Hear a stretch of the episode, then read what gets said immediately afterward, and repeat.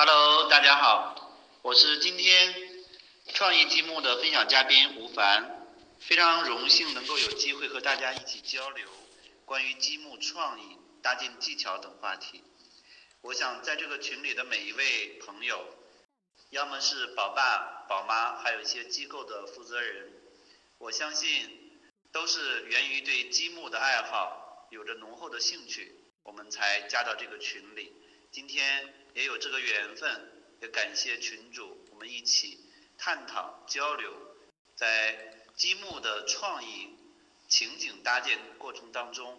我们这个宝爸宝妈应该扮演什么样的角色？我们的孩子如何去延伸引导，并且在这个过程中他们的思维训练？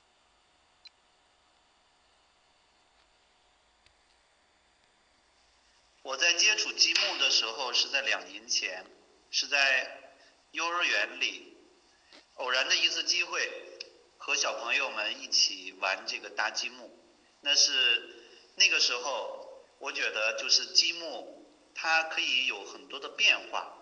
但是有一次这个小朋友就是往起搭这个，就是咱们所说的这种塔形的建筑。然后我就陪他一起搭，结果我们搭了五层，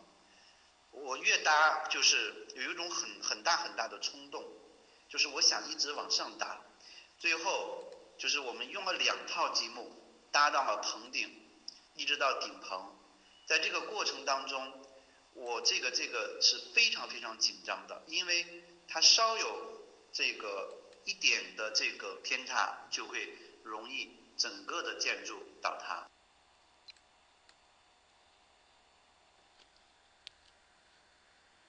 其实我想，大家都对积木非常熟悉，但是对于积木这几个图形，也就是圆柱、三角、正方形、长条，还有长方形、木板、半圆这些形状，它最终组合起来的变化，在这里边的，比如说孩子的平衡、对称。立体空间，这些最终还有一个就是他们对力学的一个掌握，这是和这个拼插玩具不一样的地方。在这个过程当中，我觉得孩子一般都是从这个平面开始搭建积木的。其实积木最早是诞生在欧洲。它的作者是被誉为幼教之父的福禄贝尔。贝尔在发明这套启蒙益智教具的时候啊，最初的是用在教育目的，也就是说现在所说的这个幼儿教具，让孩子在游戏当中能够更好的认识自然，在积木的这个玩具中能够扩大自己的知识和能力。那么积木到底对宝宝？这个有哪些益智开发的好处呢？也就是说，我们怎么样对积木的选择、玩耍、训练、开发他们的这个手眼协调能力呀，以及开发他们的智力呀，在积木的这个排序当中结合，还有这个它这些环形对称等这些方面，对孩子到底？产生怎样的一个训练开发？那么，其实孩子在搭积木的时候啊，他会涉及到一些对于比例啊、对称啊、平衡啊、立体等等这些数的概念的早期的这样的一个培养。另外呢，积木有利于对于孩子发挥他的想象力，还有综合运用不同种类的积木。这个搭建实物也有利于他们的创造力。其实最重要、最重要的是，孩子在整个过程当中能够把自己完全的想象的生活中的场景，来用自己的积木把它表达出来。这是一种动手情感想象创造力的结合。有的家长问我说：“我家宝宝才一岁多、两岁多，这个适合玩积木，或者玩什么样的积木？”我想这个可能是每一位宝爸宝妈比较关注的这个话题。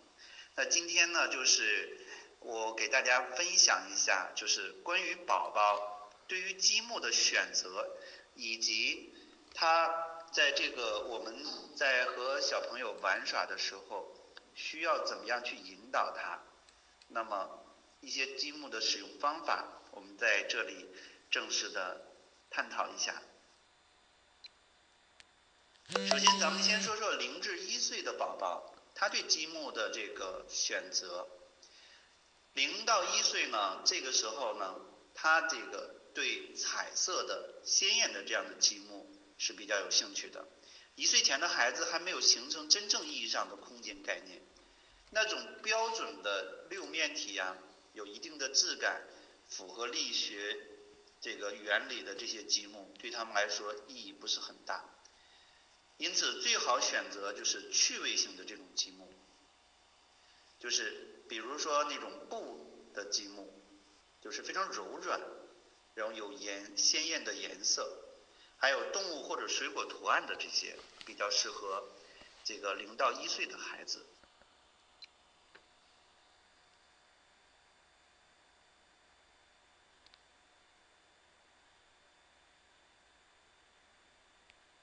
在这个过程中呢，可以让孩子感知颜色、认识物体、发现这个触觉等，而且不用担心硬积木能够对孩子产生这个就是伤害。当然啊，如果没有准备这样的玩具呢，娃娃呀、布绒动物玩具啊这些等图书等等都可以起到这些作用。就是小宝宝喜欢把所有到手的东西都往嘴里放，因此不管是木质的还是那种布的柔软的积木，都是需要安全的那种无毒，这是肯定。这位方面，这个方面是最为重要的。咱们先再说一下一到两岁选择哪些积木比较合适一些，适合孩子。一岁一到两岁的时候呢，就是最好是选择轻便一点的积木，因为一岁多的孩子啊，空间意识正在形成，他开始你会发现他逐渐的去马高，即便没有积木，他也会喜欢将什么东西往一块堆，然后很开心的看着它倒下来。其实从敏感期来讲，这是属于孩子的空间敏感期的时候。那么积木在积木上。这个如果是能够画一些画，比如说小动物啊、小猫啊、小狗啊、小娃娃呀等一些装饰物，那是孩子会更加喜欢。由于这种这个期间的孩子，由于这个期间的孩子啊，他的身体的控制啊、手眼协调能力还不是很好，因此选择轻一点的那种。泡沫积木，防止积木倒塌时砸伤孩子，这是应该要注意的地方。积木也不要这个块头太大，因为这个就是便于孩子的这个抓或者是握，以及他的这个搬运等等。那么两到三岁的这个应该要选择那种标准尺寸的积木，就像我在。刚刚群里发的这个尺寸的积木，那么两岁多的孩子，因为他对空间概念、语言思维和想象都已经发展起来，手的动作呀、手眼协调能力也不断的在增强，可以稍微的复杂一些，就是这个时候啊，他所搭建的这个积木，你会发现它从平面开始慢慢的向这个立体。去展开，这个时候还没有达到空间这个这种状态，因为空间的这个是需要这个老师也好，或者是家长共同参与这个引导孩子才可能做得到。这个阶段的孩子对这个还不是很敏感。这个阶段的孩子啊，你可以选择一些标准的积木，比如说两个半圆正好拼成一个圆。两块积木加起来的长度正好等于一块长积木的这种长度等等。这些积木会给孩子更多的创造和表现的空间，让他就是会对长短、多少这些形状物体，他有一定的自我的认知和这个模仿的这种能力。因为在模仿过程当中，其实孩子才会创新。那么上面是咱们说的是零到三岁关于这个孩子选择积木。的这些一些注意事项，那么三到六岁肯定就是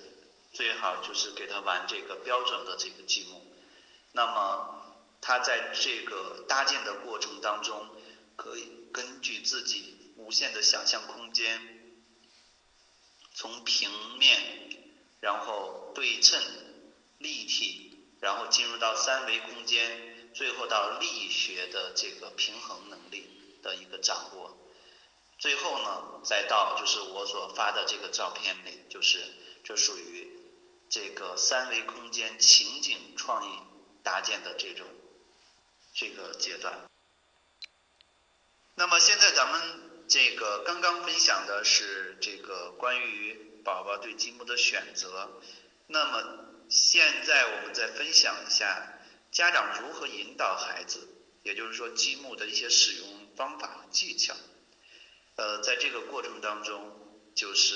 我觉得也是很多家长问我最多的问题，也是他们最困惑的。有的家长说，我怕我跟孩子一起搭会破坏他们的想象力，或者是他们的创造力。然后呢，有的说，你看你你发的那个，我觉得特别难，我我们搭不了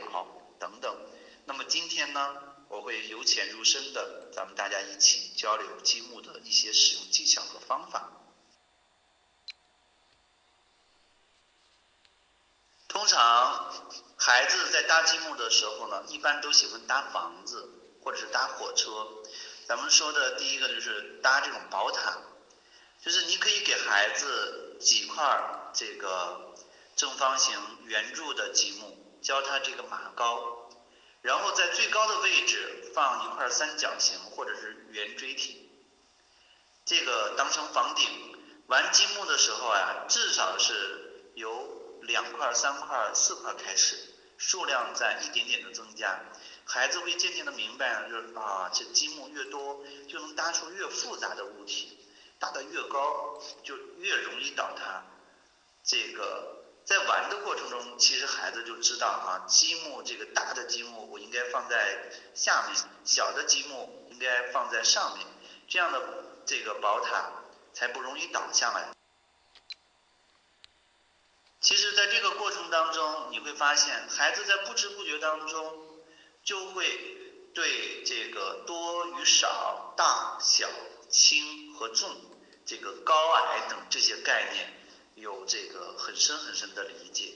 并不断的对这方面就是加深印象。其实就是说，我在幼儿园的整个过程当中，发现孩子啊，就是他们的这个就是没有人教过他们数数，但是每个孩子都能数到一百多，我就很奇怪。所以说，我就慢慢才发现，就是因为生活当中给了他很多的教育，比如说有的时候。我们班正是五个小朋友，然后这个又又还有两个没有上来，结果说还有两个小朋友还没有上来，我们等一下，他们自己就对这个概念有有所熟悉。第二个呢，就是说这个找图形，那么就是我们可以先教孩子啊，就认识各种几何的图形积木，比如说圆形啊、半圆形啊、三角形、长方形等等，然后呢。还有这个正方体，还有这个就是这种长条啊等等，这些形状呢，就是让他从一大堆积木当中呢准确的找出来，还可以和孩子比赛，说看谁找的又快又准。比如说，我们让孩子找三角形，找两个三角形，然后呢，我们我们会把这两个三角形呢，就是拼接成一个。正方形，然后我们再找两个正方形呢，然后拼接成一个长方体。这就是说对培养孩子的观察力、记忆力都是非常有好处的。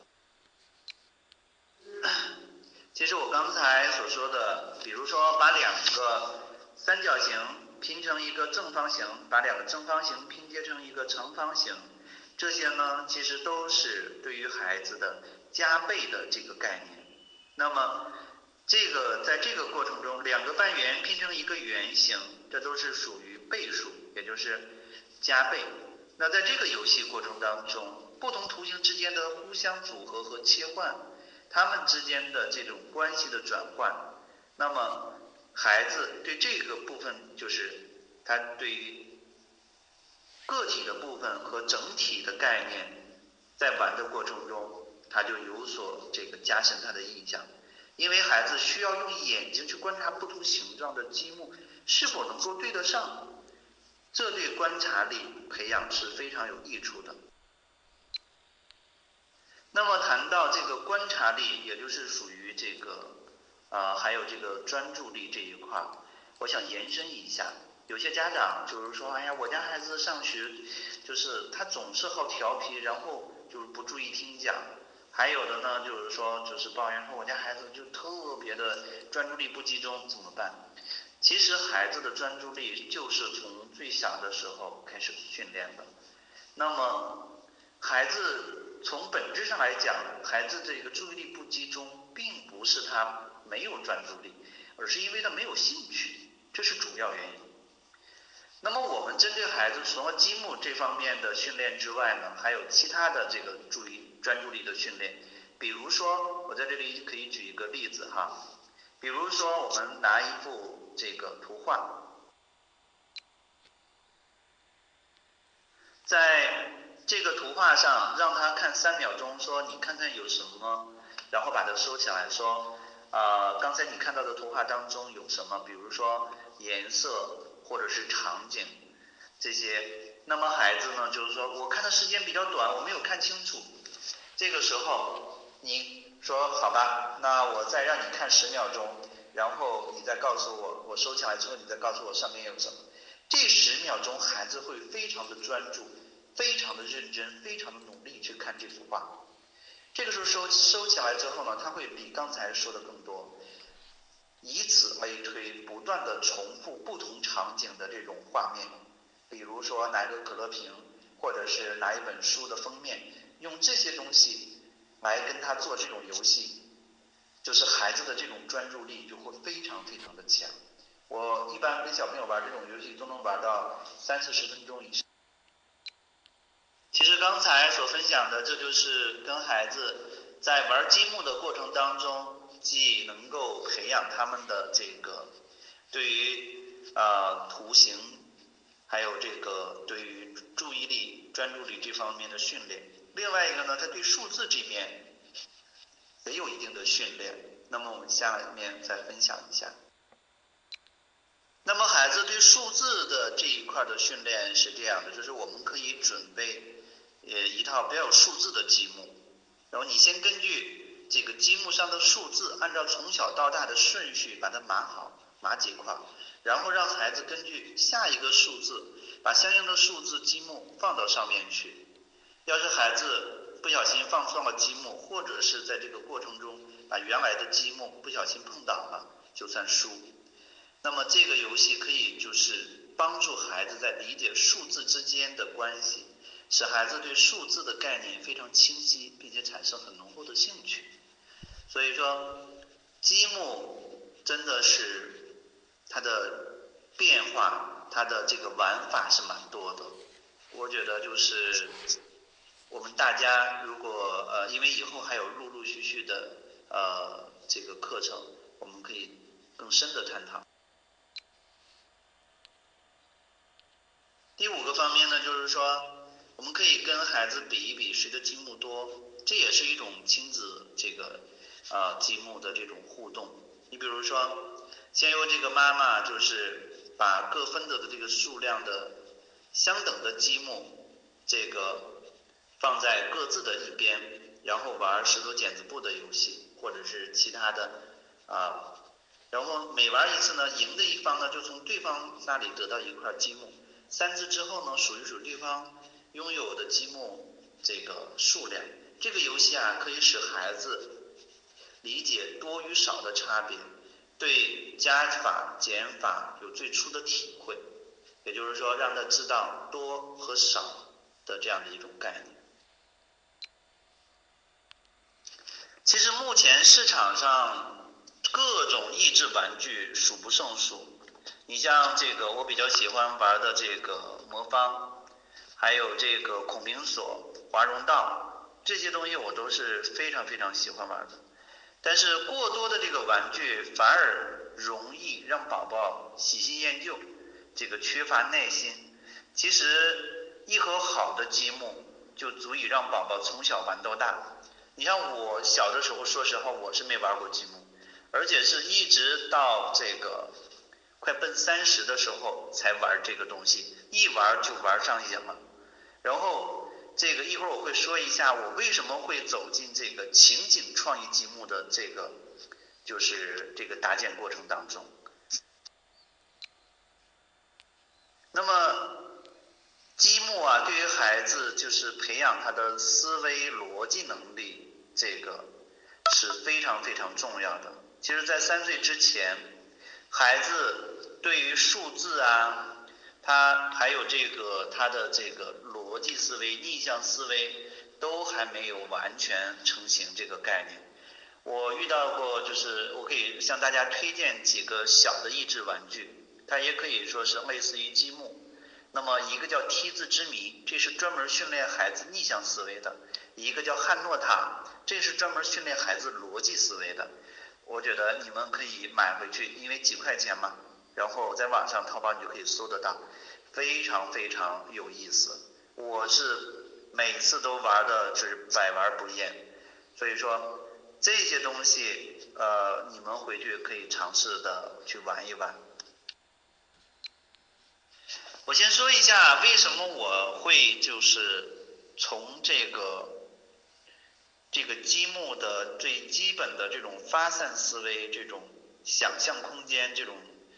创作走入这个就是步入到现在的这个就是情景创意这个搭建过程中，是因为啊一开始的时候我陪这个小小朋友玩，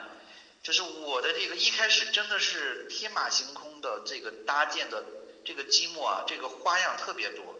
搭着搭着的时候，我发现我没有创造了，就是我不知道要搭什么。一开始搭的是塔，后来搭的呢是那种楼梯型的，然后再一个就是搭成那种就是类似于就是空中楼阁的那种就是呃建筑，但是发现没有创造。最后一个家长说：“那你可以搭一些实体呀。”就这样，我就开始去搭一些实体，比如说卡车，还有这个我们这个你看到的飞机，还有这个驱逐舰、坦克，在这个过程当中，包括我们刚才发的图片的小床，在这个过程当中，我一下子就找到了自己就是这种就是对于积木的这种它的最最。神奇的地方就是力学和这个思维力。那么有的家长可能会问我，或者是说，这个跟力学怎么产生了关系呢？就是说，呃，因为有些家长问我说，这个像乐高这样的拼插积木和这个就是我们现在所这个就是这种啊搭建的这种原始呃这种原色的这种积木。它之间有什么区别吗？其实我跟你说，它的区别很大。区别就在于，像乐高这样的拼插积木呢，它的是一般搭建呢是搭建有形的这个就是物体，在这个过程中呢，它因为是可以拼插，就是它可以衔接在一起，所以说它不需要支撑，就是说就可以去搭建。那么它的难度远远不像。我们这个就是现在的我们玩的这种积木，而且它的种类比较繁多，各种形状，它是最终组合的非常多。所以说它的这个不像我们这种原色的这种积木呢，它只有那么几个图形，要搭出生活中的这种场景。你比如说，就拿我那个坦克，那是一个你看到前边的那个炮筒，那个炮筒它的板子只有六十公分长，但是要支出来很长的话，又不能落下，那么所以说必须后边就要有很重很重的这个力板。在相就是把把它给压得住，那么这一力学怎么去掌握？这是需要动脑筋的，多少重量，而且又不能把这个图形整个的，就是上边的它这个这不是坦克上边有有有那个呃，就是去那个那个顶部，然后又不能把它这个破坏掉。还有，你看那个驱逐舰，它是立体的，包括那个卡车，如果把轮子拿掉，几乎几乎你看不到任何的支撑点，它就悬在半空中一样。这些东西对于你设计的时候是非常需要思考的。那么传统意义上来讲，乐高这些呢，其实它是已经有一个有形的东西给到你，然后让你去按照不同的部件去组合。而我们的这种创意积木呢，它最重要的是，是一个当你有一个有形的概念的时候呢，需要你设计，不断的思考，然后计算你的这个就是无论是各种图形的应用和转化，因为这个乐高一样的呢，它是不同图形直接拼插一个就可以了。你比如说轱辘，它就现成的辘。而我们的轱辘呢，需要两个半圆去组合，而组合呢，又需要这个就是不断的去把它这个能够衔接的很好，美观，又不能旁边有支撑，所以说，在我所搭建当中最难最难的，其实就是那个坦克，那个是我整整搭了一个月，设计一个月，不断的就是推翻过去的。然后又重新设计，又推翻，又设计，有的时候都会涉及到晚上十一二点钟，那个是最为最难最难的。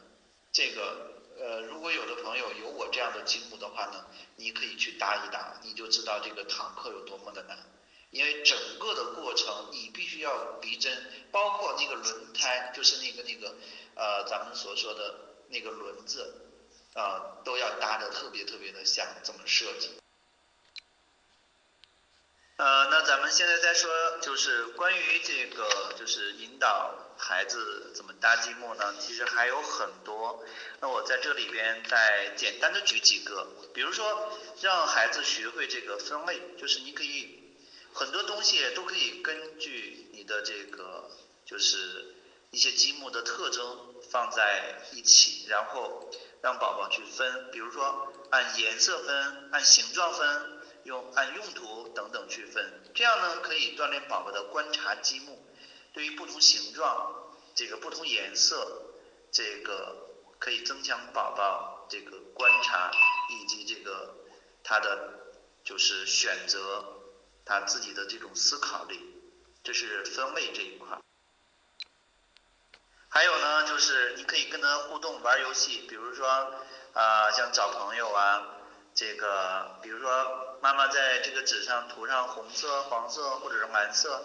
然后呢，拿出相同颜色的积木，让宝宝尝试着啊，这个就是把不同颜色的积木放在它对应的颜色上面。当然，这只针对一到两岁的小宝宝。那么还可以跟他玩去，比如说啊，这个就是呃，让宝宝拿着这个积木啊，去找一找家里有什么东西。和他这个手里拿的积木颜色是一样的，或者是谁穿的衣服积木和它的颜色是一样的，以及这个积木拼插的图形和我们生活中哪些场景是一样的，等等。那也可以锻炼孩子的对于这个顺序的概念。你比如说这个积木的大小啊、长短等特征，让宝宝这个这个就是啊排序。有序的这种排序，还有助于宝宝呢，就是更好把握这个各种图形它之间的一些特征，就像我刚之前所说的，两个三角拼成的一个是正方形，然后呢，四个三角拼成两个正方形放在一起就是一个长方形。这些排序呀，这些概念对于孩子是非常非常有帮助的。那么我们说到排序呢，就是你可以准备大小不同的积木，让宝宝依照这个从小到大的顺序去排成一列。一开始排的顺序积木不要太多，可以从三五个开始，让宝宝比较这个两个，并且他这个依次顺序排好，然后再拿出第三个、第四个、第五个与前两个比较。那么玩过一段时间，再根据宝宝这个能力增加积木的这个数量。那还有一个就是，其实积木来讲，像我们这样的这个就是。有的妈妈就是给我提的问题说，啊，用这种呃积木就是原色的好，还是这个其他的啊那那种？呃，我看到这个之前提到的一些问题，一会儿呢我会呃分享的差不多。我看到的一些问题，一会儿我会呃把之前呃在群里征集的问题。我简单的跟大家交流一下，现在，然后我们先呃进行这个就是宝宝的这个积木的引导这一块，基本上就讲完了。呃，那么最后啊，我们再分享一个就是关于这个积木，让孩子怎么能够有一个就是因果关系的这样的一个理解，就是虽然说宝宝现现在还小。除了日常生活中的语言交流，比如说，宝宝吃饭是因为宝宝肚子饿，这是一个因果，因为他饿，所以说想要吃饭。那么，可以就是让孩子有这样的一个就是因果概念的关系。呃，在积木上的体现是这样的。呃，当着宝宝的面，你把积木一块块搭起来之后呢，搭到一定的高度的时候呢，教宝宝用小手将积木推倒，看到积木倒下来的样子，一般的宝宝都会特别开心。在这个过程当中，宝宝会理解自己的手推动积木之后倒下来之间的关系，就是到积木倒呢，是因为自己的手推动了它。所以说呢，就是。这个积木，这就属于锻炼孩子的这个因果关系，也就是说，知道呃每件事物的起因和结果。那么最后我们总结一下，就是呃今天分享，其实每个这个小朋友啊，就是都是一个呃能够玩这个积木的过程当中，他们每个人小朋友都是一个小工程师。因为他们用自己动手搭建这些造型、这些新颖的小玩具，积木呢不仅仅是这个双手操作的能力，同时还包括实践、应用能力、表达能力、这种表演能力和想象。你看我们幼儿园的小朋友，他就会一边搭积木就一边过家家一样，那个搭的那些小床特别的精美，那个城堡，然后会放上一些布匹和娃娃。这个过程当中，他的表演能力就会被训练出来，还有他的创造力，就是很多就是非常灵巧的用这个积木，能够培养孩子的这个逻辑思维能力，它促使孩子呢就是不断尝试新的想法，不会受到局限，不会受到封闭。在我搭积木的过程当中，我最大的感受，一个是力学这一块儿，另外一个就是你搭完一个复杂的建筑之后，你再想重新搭成和它一模一样的，除了你这个把它记录下来，否则你凭想象是不可能再搭成一模一样的东西。在这个过程当中呢，可以帮助他们逐渐形成一种创新的思维和不断寻找解决问题方法的这种能力。那么。呃，孩子对于三维空间这个探索这一块呢，其实以后呢，我们可以通过我的这个积木后期的课程，我们展开。呃，今天关于积木的这个由来，然后还有这个如何引导孩子这个搭建积木，以及和传统积木的这个一些啊区分，然后我就简单的分享在这里。其实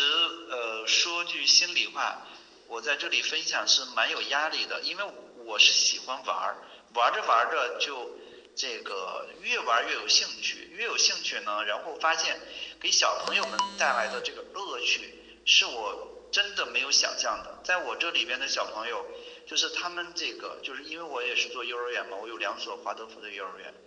他们就是在这个过程当中，他一搭能够搭一个多小时，而且非常自信。孩子在搭这个过程当中啊，他都是从模仿开始的，就是对于大型间隔来讲。那么下面呢，就是我针对大家呃一开始在群里所提出的一些问题，呃进行简单的一个就是